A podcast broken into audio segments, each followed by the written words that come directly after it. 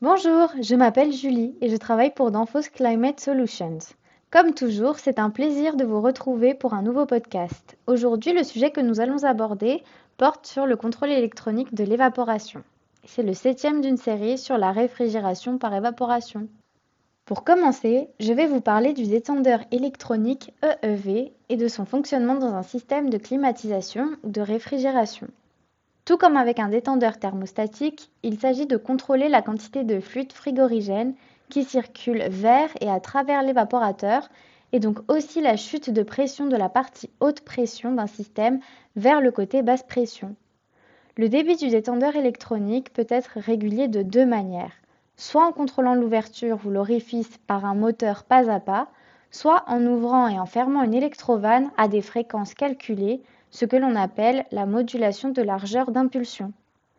Je vais décrire très brièvement les deux concepts et aborder les effets en utilisant l'un avant l'autre. Tout d'abord, examinons de plus près le principe de régulation du moteur pas à pas.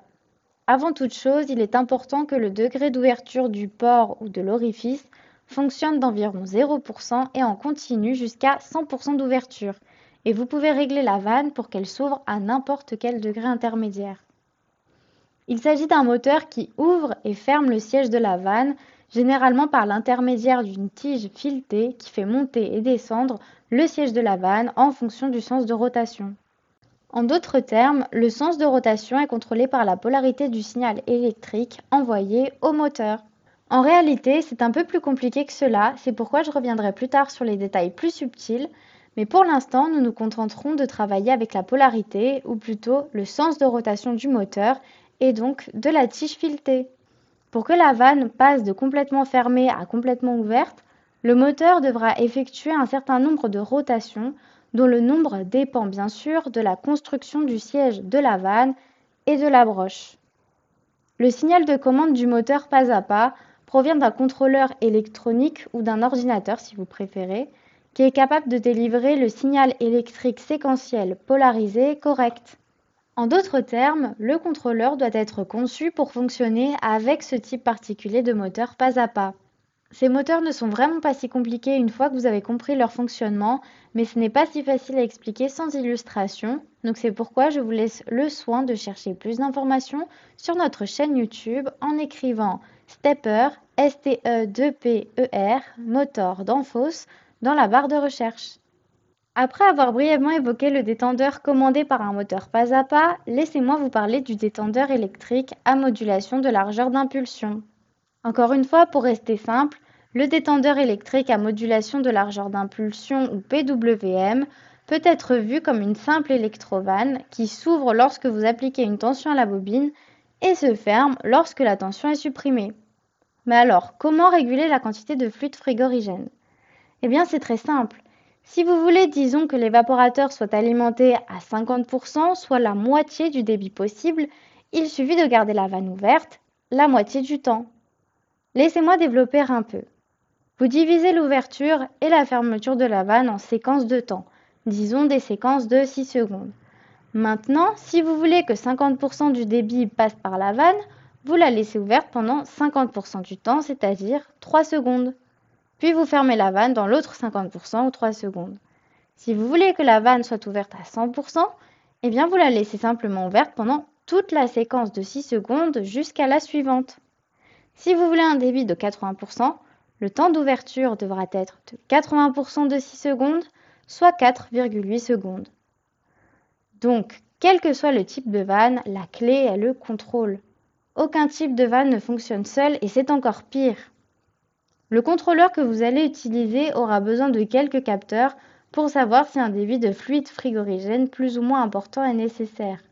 Au minimum, le contrôleur aura besoin d'un capteur de température et d'un capteur de pression, et souvent plusieurs capteurs de température sont nécessaires pour contrôler le débit de fluide frigorigène et donc la température de l'évaporateur.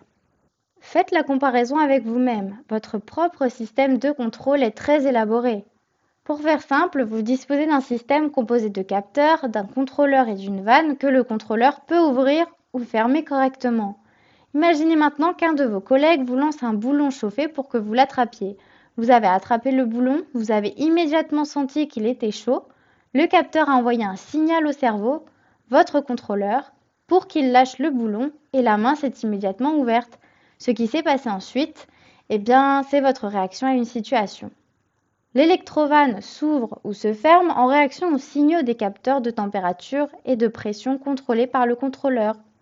Eh bien, c'est aussi plus ou moins ce que fait le détendeur thermostatique ou TXV. Il réagit au bulbe du capteur et à l'égalisation de la pression externe. Il n'y a donc pas grand-chose de nouveau là-dedans, sauf qu'avec une commande électronique, vous êtes beaucoup plus précis, vous prenez en compte un plus grand nombre de situations et vous pouvez contrôler d'autres éléments comme le compresseur, le dégivrage, les ventilateurs de l'évaporateur et du condenseur, etc. Quel que soit le type de vanne, le contrôle électronique de l'évaporateur sera bien plus efficace car le contrôleur a de bien meilleures possibilités d'adaptation aux situations actuelles comme les changements de charge, les changements de température ambiante du condenseur, etc. Et là encore une fois, il s'agit d'une réaction à une situation, mais la situation peut avoir légèrement changé depuis la dernière fois. Ainsi, une réaction légèrement différente de la précédente est nécessaire pour revenir à la situation souhaitée. Le fait que la vanne doive s'ouvrir plus ou moins dépend évidemment de la manière dont la situation a changé.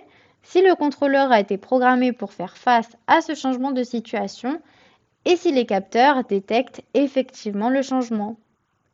Ainsi, si un détendeur électronique ne fait pas ce que vous attendez de lui, il se peut très bien que ce soit autre chose qu'une défaillance de la vanne. Il peut s'agir du contrôleur qui n'a pas été programmé ou codé pour faire face à une situation particulière ou d'un capteur qui n'envoie pas le bon signal.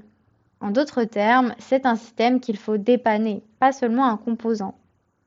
Et voilà, c'est tout pour aujourd'hui sur le contrôle électronique de l'évaporation. Merci d'avoir écouté ce podcast qui vous a été présenté par Danfoss Climate Solutions. Pour aller plus loin, vous pouvez consulter notre chaîne YouTube Danfoss Southern Europe et suivre des cours en ligne sur Danfoss Learning. N'hésitez pas à nous suivre sur nos réseaux sociaux Danfoss Climate Solutions et à vous abonner à notre newsletter pour vous tenir à jour de nos actualités. À bientôt!